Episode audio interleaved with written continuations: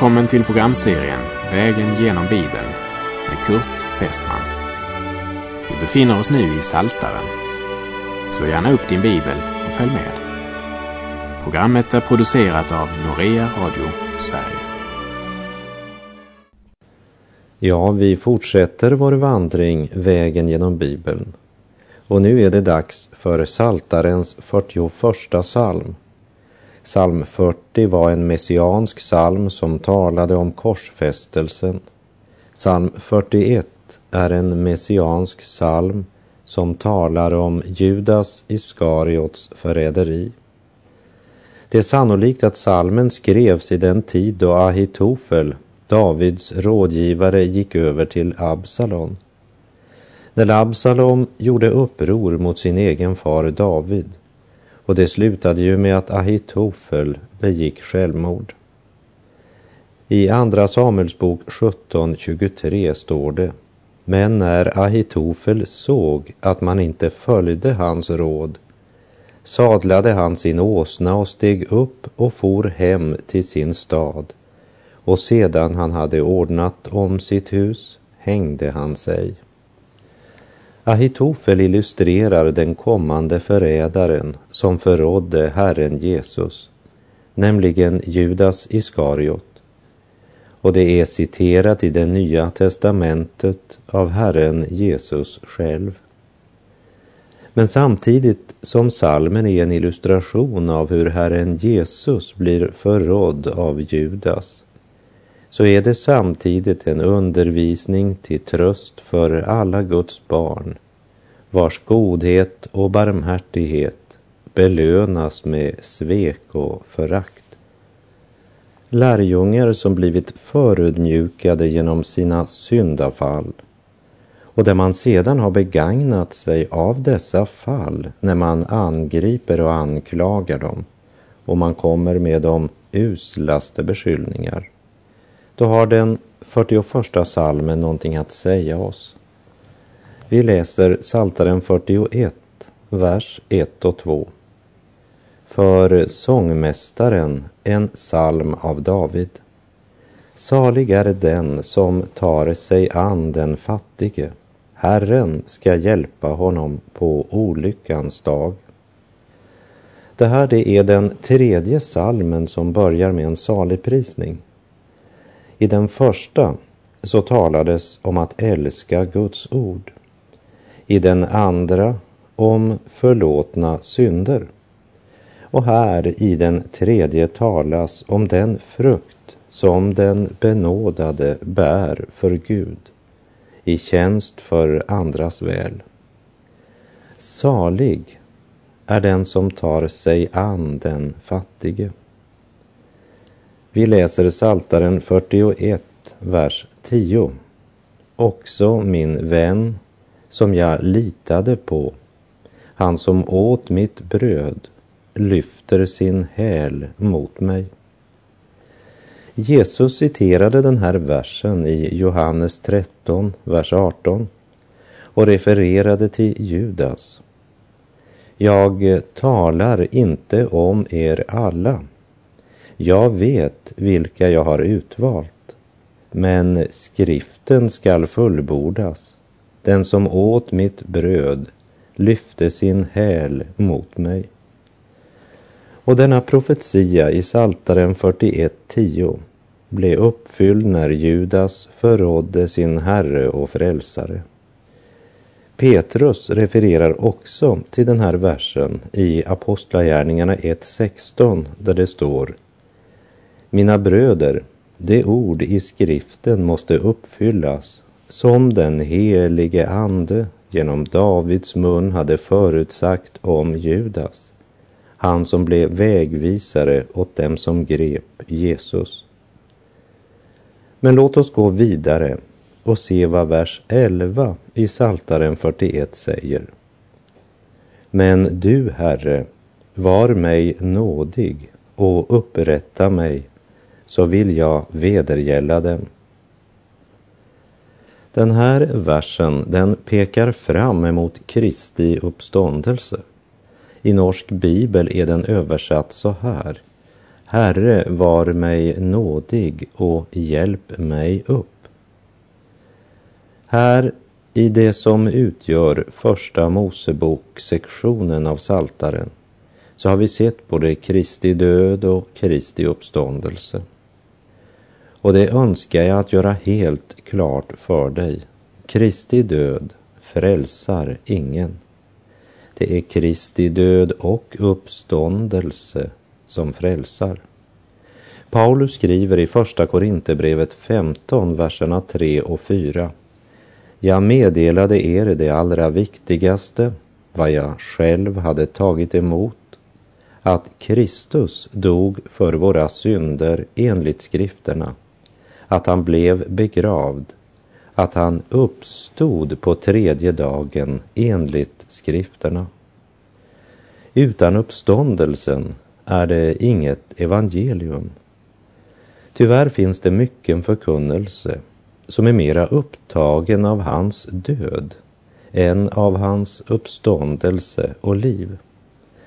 Romarbrevet 5, vers 10 säger Ty om vi, medan vi var Guds fiender, blev försonade med Gud genom hans sons död, hur mycket säkrare ska vi då inte bli frälsta genom hans liv nu när vi är försonade? De flesta människor har en eller annan mening om Jesus. Jesus frågade sina lärjungar, vem säger folket att Människosonen är? De svarade, somliga säger Johannes döparen, andra Elia och andra Jeremia eller någon av profeterna. Jesus sade till dem, och ni, vem säger ni att jag är? Simon Petrus svarade, du är Messias, den levande Gudens son. Vem säger du att Kristus är? Många av vår tids berättelser eller skådespel slutar med stenen som vältras för gravöppningen. Då blir det bara moral och inget evangelium. Skriften vittnar att stenen är undanrullad. Jesus har lämnat graven. Han har uppstått från de döda. Och på grund av Jesu uppståndelse kan vi säga som det står i Saltaren 41, vers 14. Lovad vare Herren, Israels Gud, från evighet till evighet. Amen. Amen. Psalm 41 avslutas med ett dubbelt amen. Amen, amen, det är fullbordat. Psalm 41 är den sista salmen i det vi kallar Genesisavdelningen, det vill säga det avsnitt i Saltaren som motsvarar Första Mosebok. Men medan Första Mosebok avslutar med en kista i Egypten så avslutar Genesis sektionerna Saltaren med att peka på uppståndelsen. Lovad vare Herren, Israels Gud, från evighet till evighet. Amen. Amen.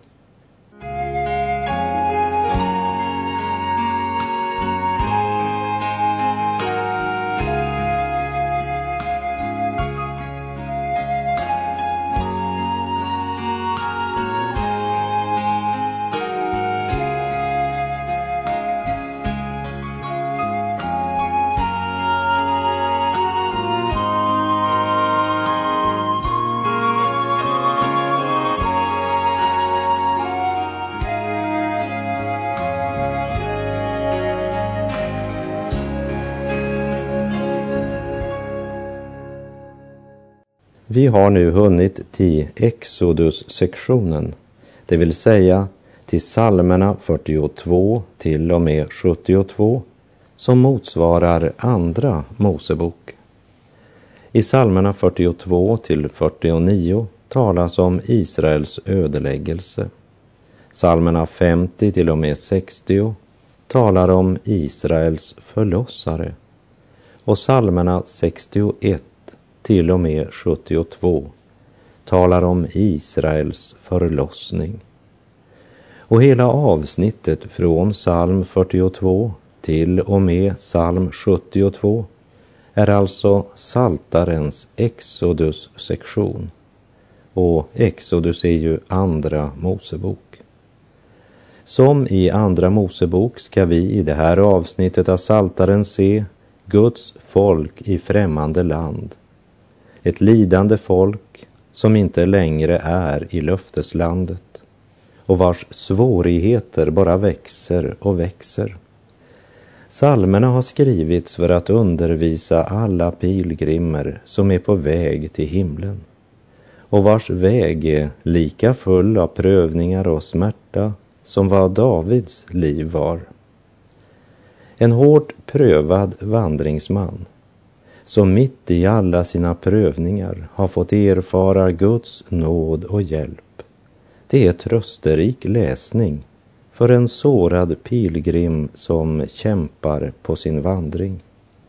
Och för oss som definitivt lever i slutet av vår tidsålder, där vi med stormsteg närmar oss Kristi återkomst, så är det här avsnittet i Saltaren verkligen både intressant, lärorikt och inte minst viktigt att läsa.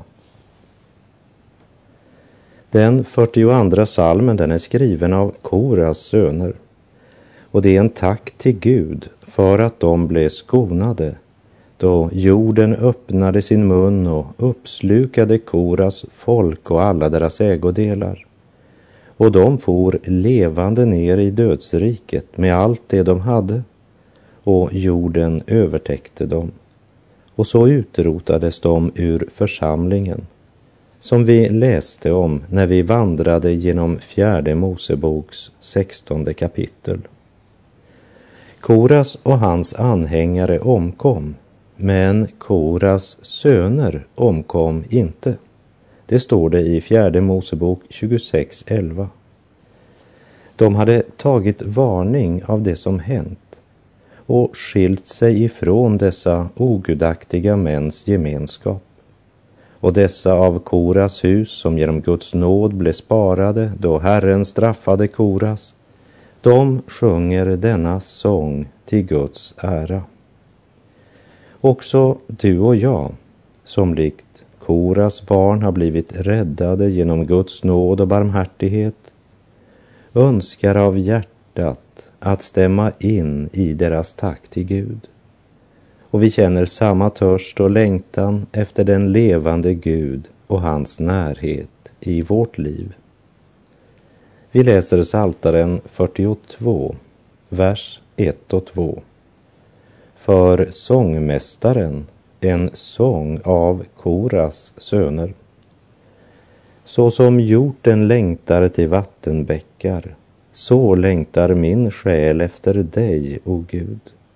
Min själ törstar efter Gud, efter den levande guden. När ska jag få träda fram inför Guds ansikte? Precis som det jagade djur som uppsöker floden för att bada sin svettiga kropp och så undkomma hundarna, så längtar min trötta och jagade själ efter Herren, min Gud. Kära själ, se till att ditt hjärta inte slår sig till ro förrän Kristus har blivit det enda centrum mot vilket din tro riktar sig. Prioritera de stilla stunderna i ditt liv, då stillheten, ordet och anden får föra dig in i Jesu öppna famn. I Johannes kapitel 7, vers 37 så står det På den sista dagen, den största i högtiden, stod Jesus och ropade om någon törstar, så kom till mig och drick. Tänk att det enda kravet är faktiskt att du törstar. Har du någon törst? Och vad är det du törstar efter? I sin bergspredikan sa Jesus i Matteus 5, vers 6 Saliga är de som hungrar och törstar efter rättfärdighet. De ska bli mättade. Koras söner sjunger. Som hjorten längtar till vattenbäckar, så längtar min själ efter dig, o Gud. Och fortsätter. Min själ törstar efter Gud, efter den levande guden. När ska jag få träda fram inför Guds ansikte? En ogudaktig människa kan inte av hjärtat säga när ska jag få träda fram inför Guds ansikte? Vi läser i Saltaren 42, vers 4. Dag och natt är mina tårar min mat, ty ständigt säger man till mig, var är nu din Gud? Dag och natt är mina tårar min mat. Han blev till sist helt upptagen av sina sorger och svårigheter och då tog också tårarna överhand. Olyckornas berg dolde utsikten. Han kunde inte längre se Gud och fienderna rasade. Han upplevde många och stora svårigheter som var uppenbara även för omgivningen. Och hans omgivning var snabb och hånfull i sina kommentarer. Ingen verkar ju ha det värre än du. Var är nu din Gud? Satan försöker på olika sätt att rubba den troendes tillit till Gud. Och det är ju naturligt att de människor som bara lever för ära, hälsa, pengar och framgång, de ser inte efter något annat. Och när vi då prövas eller är i svårigheter säger de genast, se där, det är ju ingen hjälp i att tro på Gud heller. Men det är inte bara den ogudaktige som präglas av sådana tankar. Det kan komma stunder som är så tunga, prövningar som är så svåra, att vi själva upplever det som om Gud hade glömt oss. Och då ska vi utgjuta våra hjärtan för Gud och säga det precis som vi känner det. Vers 5. Men inom mig vill jag utgjuta min själ och minnas hur jag gick med mängden upp till Guds hus under jubelrop och tacksägelse i högtidsskaran. Han tänker tillbaka och påminner sig själv om den tid då det var jubelrop och tacksägelse som präglade hans tillvaro. Men just i detta låg också smärtan. Han minns sin förra glädje och jämför den med den djupa förtvivlan han nu lever i där inte bara fienderna frågar var är nu din Gud? Men hela hans eget inre ropar efter Gud. Var är du? När ska jag få träda fram inför ditt ansikte? Och så tänker han tillbaka på den tid då han kunde förnimma Guds närhet i sitt liv. Och han törstar efter den närheten.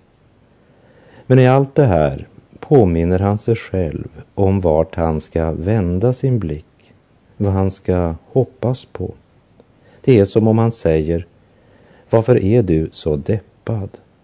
Har du glömt vem Gud är? Vi läser Saltaren 42, vers 6. Varför är du så bedrövad, min själ, och så orolig i mig? Hoppas på Gud Ty jag ska åter få tacka honom för hans frälsning. När hoppets ljus får lysa över den kristnes svårigheter, då kan inget mörker i världen släcka trons rykande veke. Jesaja 42, vers 3 säger Ett brutet rör ska han inte sönderkrossa och en tynande veke ska han inte utsläcka. Han ska i trofasthet utbreda rätten. Varken Marta eller Maria eller de som kommit för att försöka trösta dem i sorgen över deras bror Lazarus hade väl kunnat tänka sig att en kort tid därefter så skulle många judar komma till tro på grund av Lazarus, som vi läste om i Johannesevangeliets elfte kapitel. Vem kunde väl tro, när Josefs bröder sålde honom till slav, att hans bröder en dag skulle alla komma och böja sig för honom? Det läste vi i Första Mosebok kapitlen 37 till och med 43. Vem hade väl trott när Jona i en rykande storm kastas i havet att han skulle predika för den stora staden Nineve? Och vem trodde väl när Job satt utfattig och sjuk i askan och skrapar sig med lerskärvor att det var just hans förbön som skulle bli räddningen för hans tre till synes så vällyckade vänner och att han själv skulle bli mera välbärgad än han någonsin varit. Varför är du så bedrövad, min själ, och så orolig i mig? Hoppas på Gud, ty jag ska åter få tacka honom för hans frälsning.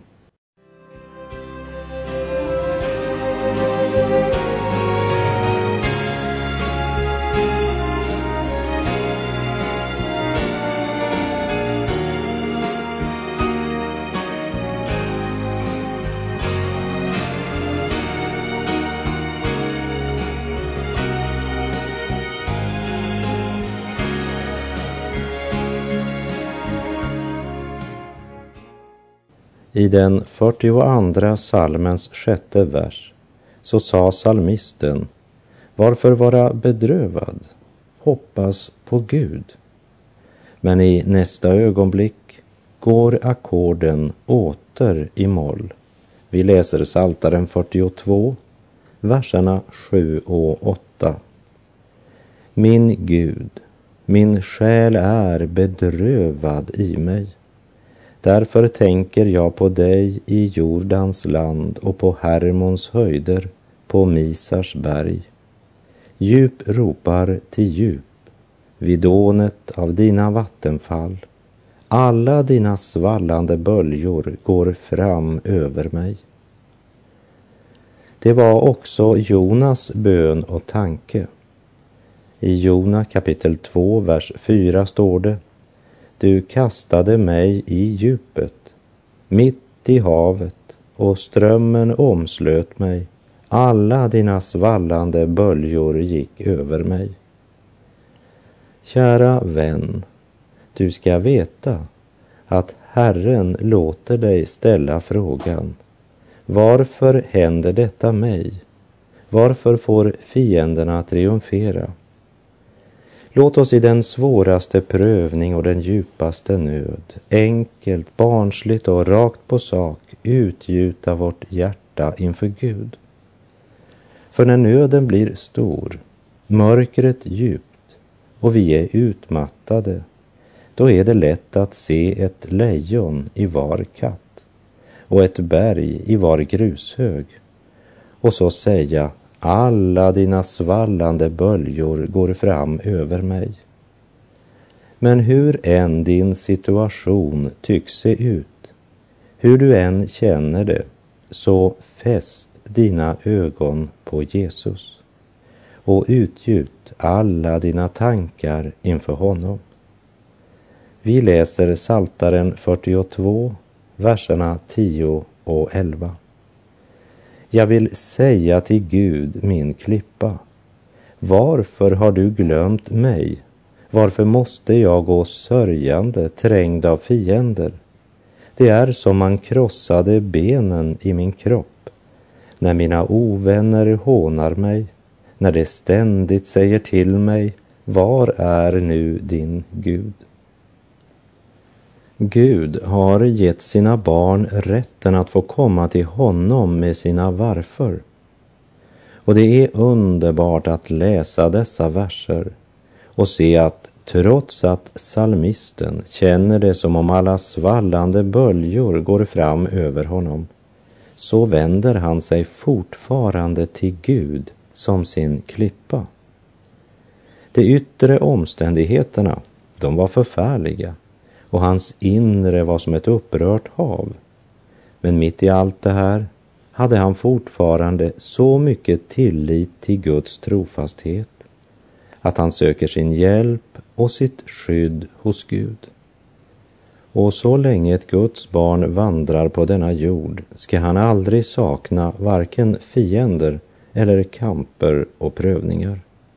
Men i Romarbrevet 8, verserna 35 till 39 skriver aposteln Paulus vem kan skilja oss från Kristi kärlek?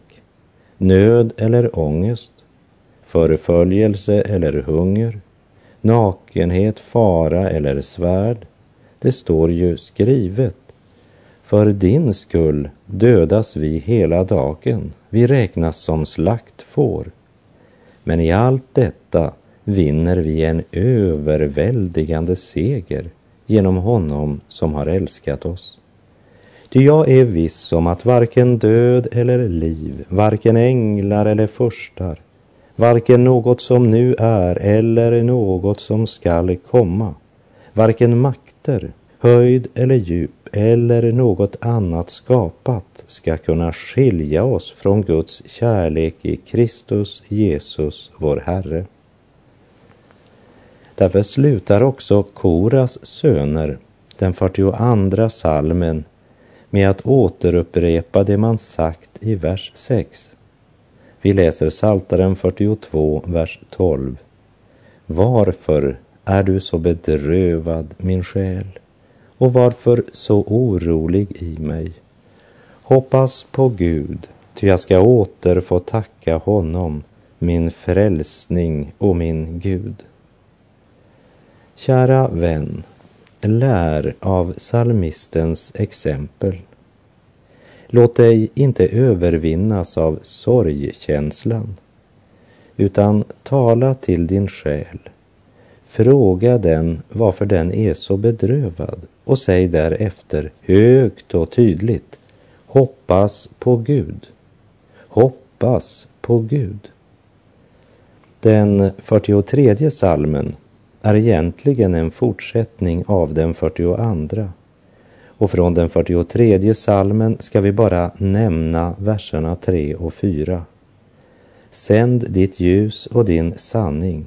Låt dem leda mig och föra mig till ditt heliga berg, till dina boningar, så att jag får gå in till Guds altare, till Gud, som är min glädje och fröjd, och tacka dig på harpa Gud, min Gud. Gud, säg mig sanningen om mig själv, men säg mig också sanningen om dig och din frälsning. Och han ber inte bara om att få en gudomlig upplevelse som kan göra honom hänförd. Han ber att Gud ska leda och föra honom till en närmare gemenskap med Gud. I Johannes 8.12 står det Jesus talade åter till dem och sade Jag är världens ljus. Den som följer mig ska inte vandra i mörkret utan ha livets ljus. Herren vare med dig. Må han sända sitt ljus och sin sanning så att det kan leda dig. Gud är god.